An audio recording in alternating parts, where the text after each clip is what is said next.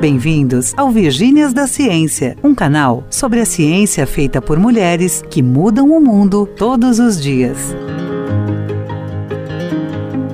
Aqui começa a liberdade de pensamento.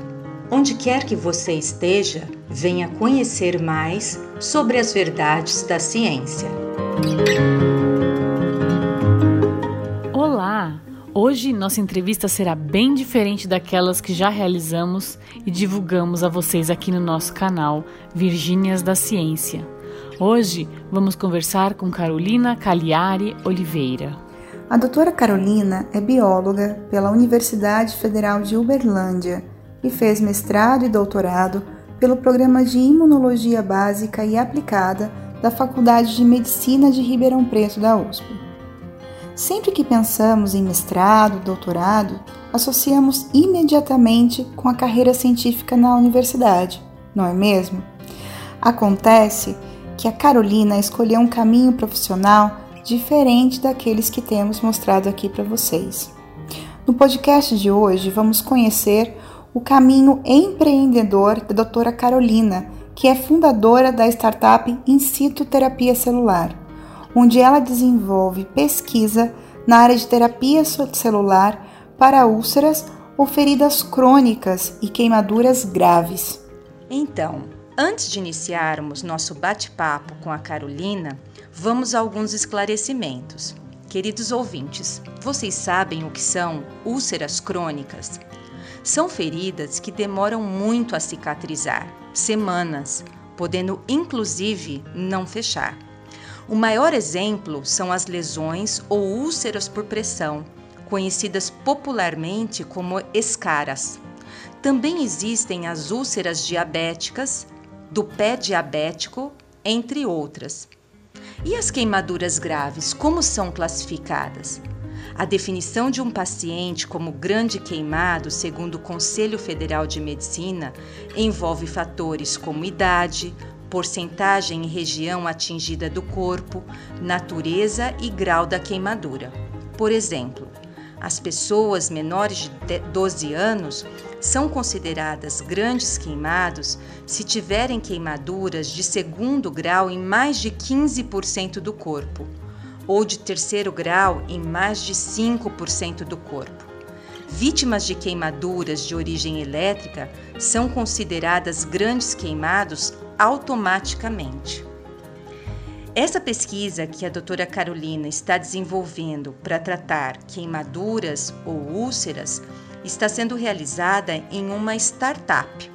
Rita, me ajuda, conta para os nossos ouvintes o que é uma startup. Startup, em uma tradução literal do inglês, significa comece, inicie, assim mesmo no imperativo.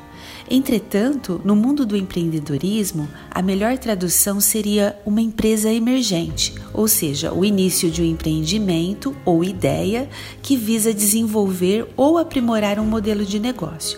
Em outras palavras, como essa empresa vai gerar lucro. Muitas pessoas dizem que qualquer pequena empresa, em seu período inicial, pode ser considerada uma startup. Outros defendem que uma startup é uma empresa inovadora, com custos de manutenção muito baixos, mas que consegue crescer rapidamente e gerar lucros cada vez maiores. Bem, ouvintes, como vocês terão a oportunidade de perceber, a in situ terapia celular encaixa-se nesse último modelo. É uma empresa inovadora, com custos de manutenção muito baixos, que cresce rapidamente e gera lucros cada vez maiores. Mas vamos ao que interessa, a nossa entrevistada. Doutora Carolina, bem-vinda ao Virgínias da Ciência. Para iniciarmos nosso bate-papo, conta pra gente o que motivou a sua escolha para fazer pesquisa e desenvolvimento em uma empresa de biotecnologia. Na verdade, quando eu entrei na universidade, eu não tinha ideia que eu seguiria por essa linha, né, de desenvolver pesquisa dentro de uma empresa. Eu entrei na faculdade muito convicta que eu queria ser pesquisadora, e a gente sabe que no Brasil, grande parte das pesquisas, né, a maioria da, das pesquisas são desenvolvidas dentro das universidades e, em sua maioria, dentro da universidade pública. Então, esse era o caminho que eu via para poder fazer pesquisa no Brasil. Porém, eu sempre gostei de pesquisa aplicada, então desde o mestrado eu já comecei a trabalhar com essa mesma linha de pesquisa que a gente segue na In situ, que é a utilização de célula-tronco para o tratamento de queimaduras né, e feridas mais graves. E eu tive o privilégio de ser aluna do professor Júlio Voltarelli, porém no, no doutorado ele faleceu e, e, o meu projeto era um projeto que, que tinha ideia de continuidade até o pós-doutorado, mas com o falecimento dele, eu fiquei um pouco órfã também. E ao terminar o doutorado, eu não tinha muito como continuar desenvolvendo essa, essa mesma linha de pesquisa. E entrei em contato com o programa PIP da FAPESP, que é o Programa de Pesquisa Inovativa em Pequena Empresa, né, e comecei a pensar na possibilidade de desenvolver essa linha de pesquisa dentro de uma pequena empresa e não dentro da universidade. Foi uma ideia que, num primeiro momento, não me atraiu muito, mas depois eu li e reli aquele edital e, olhando para aquilo, eu vi uma oportunidade única primeiro, né, de fazer, de continuar com aquela linha de pesquisa, né, de não deixar aquele trabalho inacabado, fazer o, o que eu realmente gostava de fazer, e também uma oportunidade para desburocratizar essa transição, né, de se levar um resultado da bancada para quem realmente precisa dele. Dentro da universidade, muitas vezes é muito mais difícil, muito mais longo, mas a gente trabalhando numa estrutura pequena, enxuta, como numa startup, a gente tem uma certa agilidade para fazer as coisas. E, e, foi a oportunidade que eu vi de colocar meu projetinho embaixo do braço e falar: bom, então eu vou terminar o que eu tenho para terminar nele, né, cientificamente, e vou também buscar ativamente uma forma de fazer com que aquilo se torne realmente um produto e de fato chegue às pessoas que estão precisando de um tratamento, de uma solução, né, no meu caso para feridas. Qual a diferença e desafios de se fazer pesquisa na empresa comparada com a pesquisa que se faz na universidade, Carolina? Fazer pesquisa no Brasil é sempre desafiador.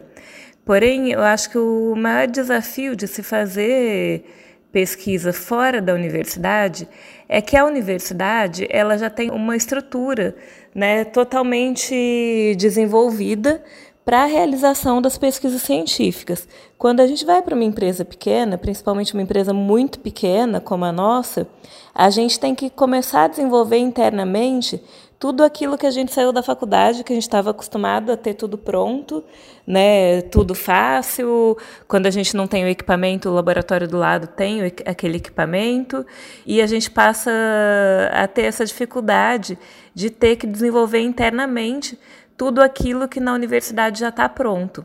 Então, por isso que é importante que essas novas empresas de biotecnologia é, estejam localizadas, né, estejam em contato com a universidade, porque essa troca ela é enriquecedora para os dois lados, né? Principalmente para aquela startup que está começando e que precisa muitas vezes a gente faz pesquisa de ponta no Brasil, né? Apesar de todas as dificuldades, a nossa pesquisa ela compete mundialmente em pé de igualdade. E quando a gente vai para a startup, a gente quer continuar fazendo essa pesquisa de alto nível, né? Então, por isso que é importante essas parcerias, essa proximidade das startups com as universidades, para que a gente consiga desenvolver, mesmo em uma pequena empresa, uma pesquisa de qualidade que tenha a capacidade de causar impacto para a sociedade. Carolina, você é pesquisadora principal em projeto do Programa de Pesquisa Inovativa em Pequena Empresa da FAPESP, uma modalidade de auxílio da Fundação de Amparo à Pesquisa do Estado de São Paulo, conhecida como PIP. Sim, o nome já diz, PIP, Pesquisa Inovativa em Pequena Empresa. Mas, por favor, explique melhor para os nossos ouvintes o que é o programa PIP da FAPESP. O Programa de Pesquisa Inovativa em Pequena Empresa, ou PIP da FAPESP, Como o próprio nome diz, é um auxílio financeiro que você pode requisitar a FAPESP para desenvolvimento de pesquisa científica fora da universidade ou dentro de uma pequena empresa. Essa pequena empresa ela pode ser existente já e, e pode estar querendo desenvolver um novo produto ou um novo serviço, ou no caso da Incito, a gente foi uma empresa que foi fundada a partir de um projeto PIP-FAPESP.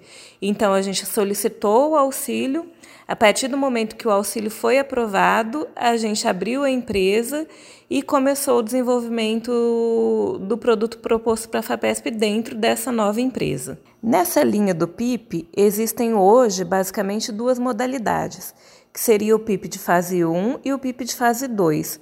No caso da Incito, como a gente tinha uma ideia muito preliminar, a gente solicitou primeiramente o PIP de fase 1 e posteriormente o PIP de fase 2. E qual que é a diferença dessas duas modalidades? Né? No PIP de fase 1, você tem uma ideia mais preliminar e você propõe para a FAPESP uma prova de conceito.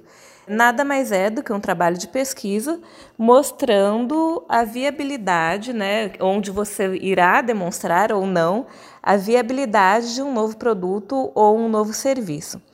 É, essa fase 1 é uma fase extremamente rápida, ela dura nove meses, e nessa etapa a FAPESP financia até 200 mil reais, e com esses 200 mil reais você pode custear não só bolsas, né, tanto do pesquisador principal quanto de apoio técnico, como também material de consumo. É, demonstrando essa viabilidade técnico-científica nessa primeira etapa, você pode solicitar o PIB-FAPESP de fase 2. E nessa etapa, você pode obter um financiamento que vai até um milhão de reais. E além do pagamento de bolsas, material de consumo, serviço de terceiros, você pode também comprar equipamentos, né, material permanente. Então, geralmente nessa etapa, as pequenas empresas que são fundadas lá na, na fase 1 conseguem montar um laboratório e ter uma estrutura mínima para desenvolver a pesquisa internamente. Porém, nessa etapa, a FAPESP não quer mais só a viabilidade técnico-científica. Nessa segunda fase do PIP, a FAPESP quer ver também as questões do mercado. Então, nesse momento, você tem que mostrar que seu projeto é viável não só cientificamente, mas também economicamente.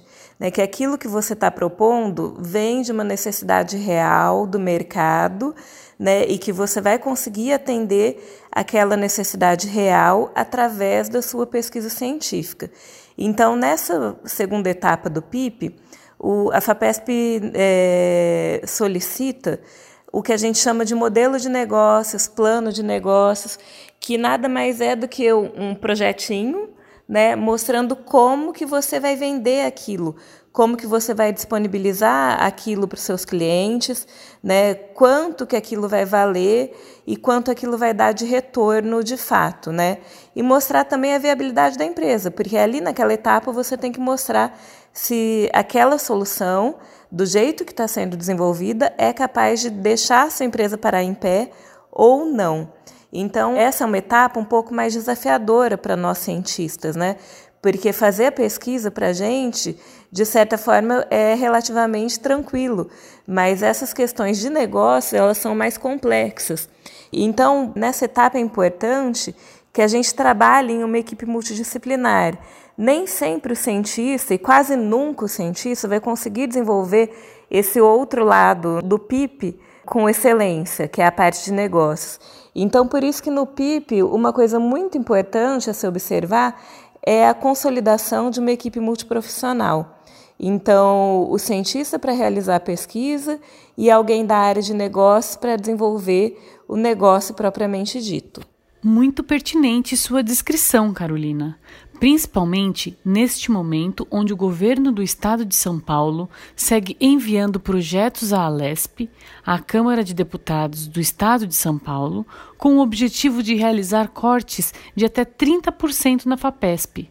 Acho que é muito importante dividir com nossos ouvintes que a FAPESP não dá apoio financeiro apenas para projetos dentro das universidades, mas também fomenta o empreendedorismo científico que leva soluções de saúde e tecnologia de maneira mais rápida à população.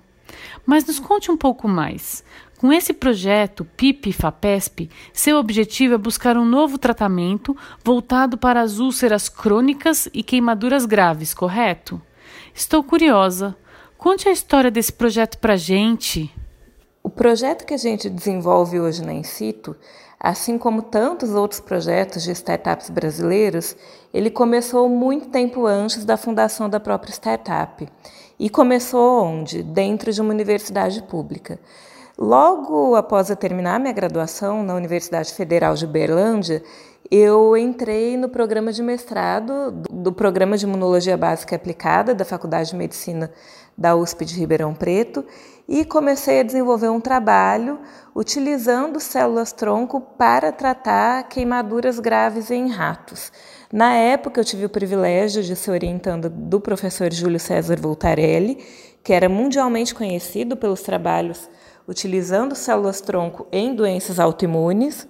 E o nosso projeto foi o primeiro projeto do grupo é, a seguir essa linha mais é, regenerativa e não focando somente na imunomodulação, que a gente sabia que as células mesenquimais, que eram as células que a gente utilizava, elas faziam muito bem. Doutora Carolina, eu vou pedir licença e interromper um pouquinho a sua fala para a gente conversar um pouco com os nossos ouvintes sobre o que são células tronco mesenquimais. No corpo humano, a palavra tronco se refere à parte central do nosso corpo, sem a cabeça, os braços e as pernas. Nas árvores, o tronco é a parte compreendida entre a raiz e os galhos, parecido com o conceito de seres humanos, não é mesmo? Mas a palavra tronco também pode ser usada como sinônimo de origem, ascendência de uma família, por exemplo. Assim, usando esse conceito, o de família, o de origem, uma célula-tronco é aquela que dá origem ou é fonte de várias outras células. Elas desempenham um papel importantíssimo na reposição celular e na regeneração dos tecidos.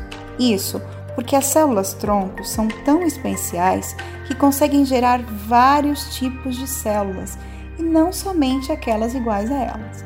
Devido a essa grande capacidade de replicação, os estudos em célula-tronco são de grande interesse para aplicações médicas.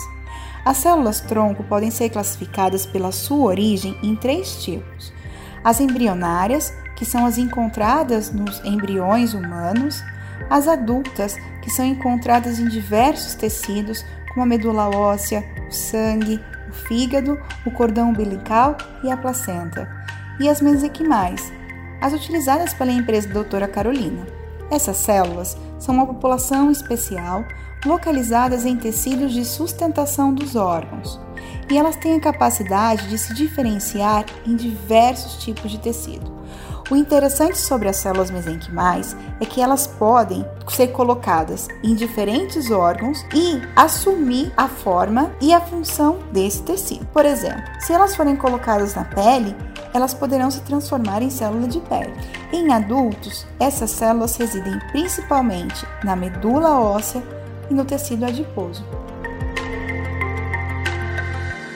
Então, durante o mestrado, a gente obteve resultados preliminares mostrando que essas células mesenquimais elas eram capazes de cicatrizar, de melhorar a cicatrização e também de modular as células do sistema imunológico no modelo de queimadura grave em ratos que a gente desenvolveu. E depois, no doutorado, a gente foi esmiuçar mais esses dados. Porém, essa era uma pesquisa totalmente aplicada, né? que visava um futuro tratamento para o paciente queimado. E durante o projeto de doutorado, a gente começou a observar que talvez, pensando na medicina translacional, aquilo que a gente estava propondo não era tão viável, porque a gente propunha a aplicação intradérmica dessa célula. Então, como que era feito o tratamento? A gente isolava essa célula tronco, diluía ela em solução fisiológica e aplicava na borda da ferida dos ratos. O rato estava anestesiado enquanto a gente fazia o tratamento, mas depois pensando, ah, como que a gente vai transpor isso para o paciente, né? Como que, que seria essa aplicação? Quer dizer, o paciente já está queimado, já está lá exposto né, a um quadro grave, há muita dor, e aí a gente ainda vai utilizar né, uma agulha para fazer essa aplicação intradérmica ao redor da lesão. Na época também tinha um outro problema é, relacionado aos tratamentos com a célula-tronco, que era a baixa pega, que a gente chama dessas células no local aplicado. Então, mesmo que a gente estivesse propondo um tratamento local, então a gente colocava a célula ali diretamente na ferida, pouquíssimo tempo depois a gente observar que aquela célula não estava mais ali. Então a gente começou a olhar para as estratégias da engenharia de tecidos, né, que visavam é, a manutenção daquela célula. Então, já no, no doutorado, a gente começou a estudar possíveis scaffolds, que a gente chama, que são nada mais são do que andaimes para a gente não só estruturar aquele tecido de uma maneira melhor, né, como também para melhorar o delivery dessas células, a entrega dessas células para a terapia proposta. Então, no doutorado, a gente acabou desenvolvendo um primeiro biocurativo. A gente fez uma parceria com a professora Ângela Maria Moraes, da Unicamp. Ela desenvolvia biomembranas de quitosana e xantana. Então, ela fornecia essas biomembranas para a gente, a gente fazia a célula-tronco crescer em cima dessa biomembrana e depois a gente aplicava essa biomembrana nos ratos. Só que era um trabalho totalmente manual, tanto o processo de obtenção das biomembranas quanto de, de transformar essas biomembranas no que a gente chamava de biocurativo, né, que era simplesmente plaquear, a gente semeava aquelas células, tentava distribuir de maneira mais igualitária possível eh, sobre as biomembranas, né, e depois utilizava essas biomembranas, né, configurando o nosso biocurativo, nas queimaduras do rato. Esse projeto de doutorado, ele acabou rendendo, além de alguns artigos científicos, um depósito de patente na universidade dessa primeira ideia de biocurativo que a gente teve. Carolina, desculpe interromper um pouquinho outra vez. Para situarmos nossos ouvintes, quitosana e xantana são polímeros biodegradáveis usados como membranas que funcionam como suporte para a adesão e proliferação de células tronco mesenquimais ou seja, estes biopolímeros permitem a manutenção da função e o crescimento das células neles cultivadas. Esses polímeros, à base de polissacarídeos, são muito usados na área de bioengenharia de tecidos. Quando essa ideia, né, que a gente teve tanto sucesso ali no, na bancada do laboratório, foi ser transposta para um projeto PIP, a gente começou a se deparar com outras questões né, que são importantes quando a gente está focando no mercado propriamente dito. Né? O trabalho que a gente fez no doutorado era um trabalho em escala laboratorial, totalmente manual, e isso significava que ele era pouquíssimo reprodutível e pouquíssimo escalável. Né? Como que eu poderia fazer um biocurativo, dois biocurativos, três biocurativos lá na, na bancada do laboratório? Agora, e se eu quisesse tratar os 5 milhões de pacientes que sofrem com ferida crônica no Brasil? Como que eu iria fazer isso? Como que eu conseguiria é, manualmente fazer esses, essa quantidade enorme de biocurativos e fazer com que eles fossem toda vez iguais, né?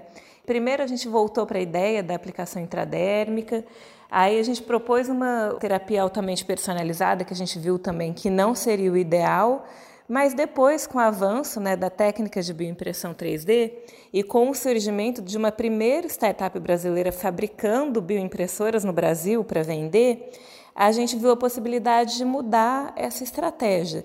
Então, a Incito adquiriu, né, através do programa PIP-FAPESP, a primeira bioimpressora fabricada no Brasil e vendida no Brasil. E essa bioimpressora, então, possibilitou a modificação desse biocurativo. Então, eu modifiquei totalmente aquele processo manual e a gente passou a produzir esses biocurativos através da bioimpressão.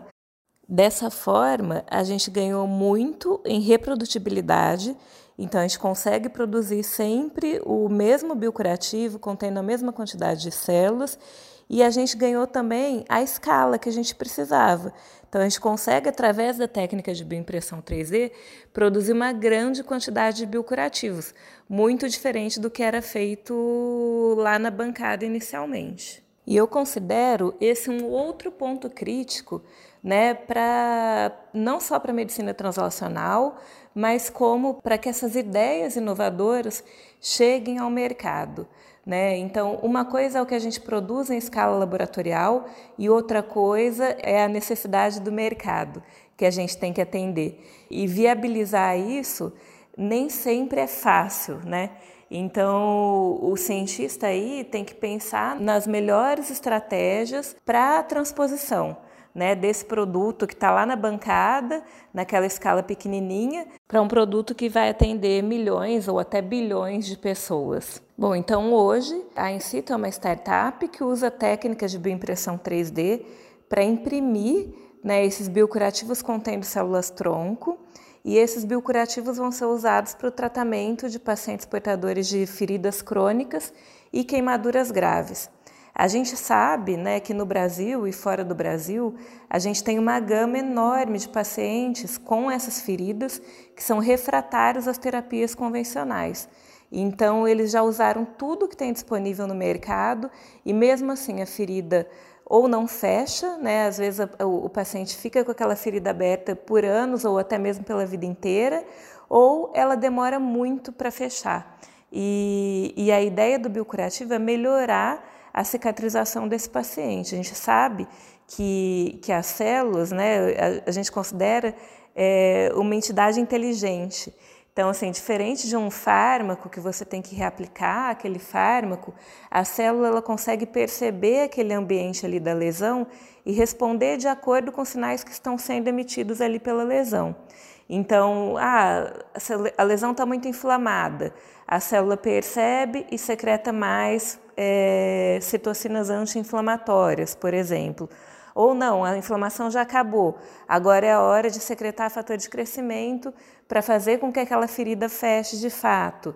Né? Então, hoje a estratégia da Incito é essa: utilizar esses biocurativos que a gente chama de biocurativos inteligentes para melhorar a cicatrização né, diminuir as complicações, porque a gente sabe que esses pacientes eles têm muita infecção, eles são internados né, com frequência, é, eles passam por tratamentos dolorosos, muitas vezes por amputações, então a gente quer diminuir tudo isso e diminuir também os gastos, não só dos pacientes, como do sistema de saúde com esses pacientes, que a gente sabe que são extremamente elevados.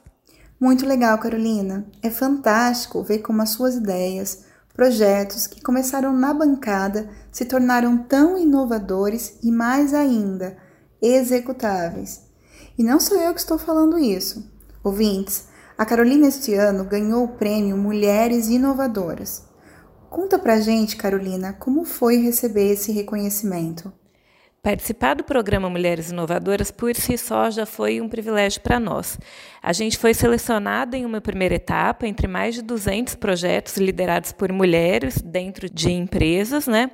E, e após essa primeira etapa, a gente participou de um programa de treinamento mesmo e capacitação principalmente em negócios, dado pela FINEP.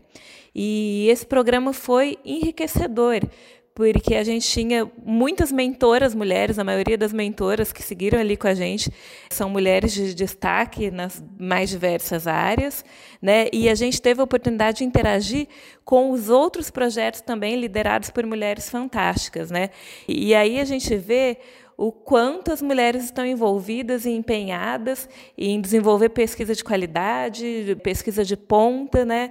e, e desenvolver negócios inovadores no Brasil. E é muito difícil a gente ter esse contato.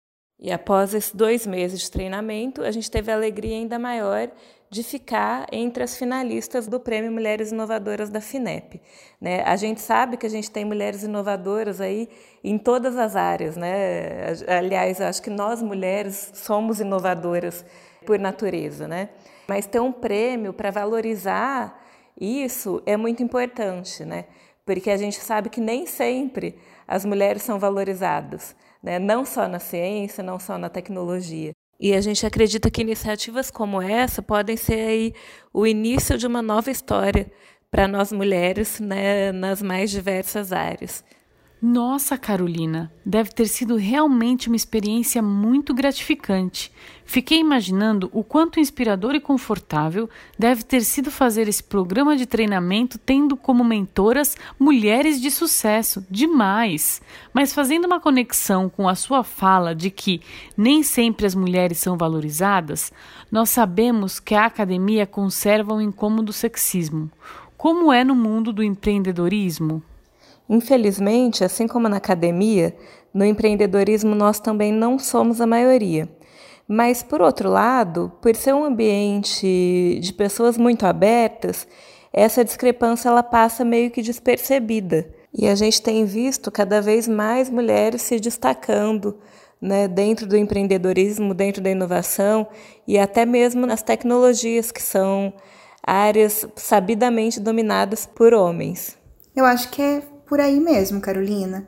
Ocupar espaços onde ainda não somos maioria e mostrarmos nesses locais a nossa excelência. Essa é uma excelente forma de combater as desigualdades de gênero, tanto na academia quanto no mundo do empreendedorismo. Para encerrarmos, você poderia deixar uma mensagem para as pesquisadoras e para jovens que querem seguir uma trajetória em pesquisa e no empreendedorismo como você fez? Eu gosto sempre de lembrar que, apesar de todas as dificuldades com relação à ciência e inovação em nosso país, a gente ainda é o país da ciência. Nós somos inovadores por natureza. A gente consegue, mesmo com todas essas dificuldades, entregar uma ciência de qualidade. Então, talvez o empreendedorismo em ciência seja uma forma de fazer com que essa roda gire de maneira mais independente, para que os investimentos retornem não só às universidades, mas para a sociedade como um todo. O caminho é fácil? Também não é, mas é estimulante. Nós mulheres somos ousadas por natureza, então não deixem de considerar as novas perspectivas. Nós somos multitarefas e isso é extremamente importante no empreendedorismo. Nós mulheres somos resilientes e empreender em ciência não deixa de ser um ato de resistência. Então, vamos valorizar esse potencial quase oculto que todas nós temos e construir juntas um caminho mais igualitário, porque nos caminhos igualitários todos tendem a ganhar. Carolina, muito gostoso esse bate-papo com você. Obrigada por compartilhar sua trajetória profissional aqui no Virgínias da Ciência e nos dar a chance de mostrar ao nosso público mais um pouco da pesquisa realizada por mulheres que são cientistas. Nós, do Virgínias da Ciência, desejamos sucesso na condução da sua pesquisa e que ela possa melhorar bastante a vida das pessoas que sofrem com feridas crônicas e queimaduras graves. Foi um prazer reencontrar você, Carolina. Saber que você está trilhando um caminho de realização profissional com grande dedicação e competência. Estaremos na torcida enquanto aguardamos ver o seu nome e o nome da In situ terapia celular em muitos lugares de protagonismo. Para nossos e nossas ouvintes, esperamos que tenham aproveitado esse bate-papo com Carolina Cagliari Oliveira. Não deixem de curtir e de indicar nossos podcasts a seus amigos e familiares. E lembrem-se sempre: não há portões, fechaduras ou cadeados que possam ser colocados em minha e na sua liberdade de pensamento. Virginia Woolf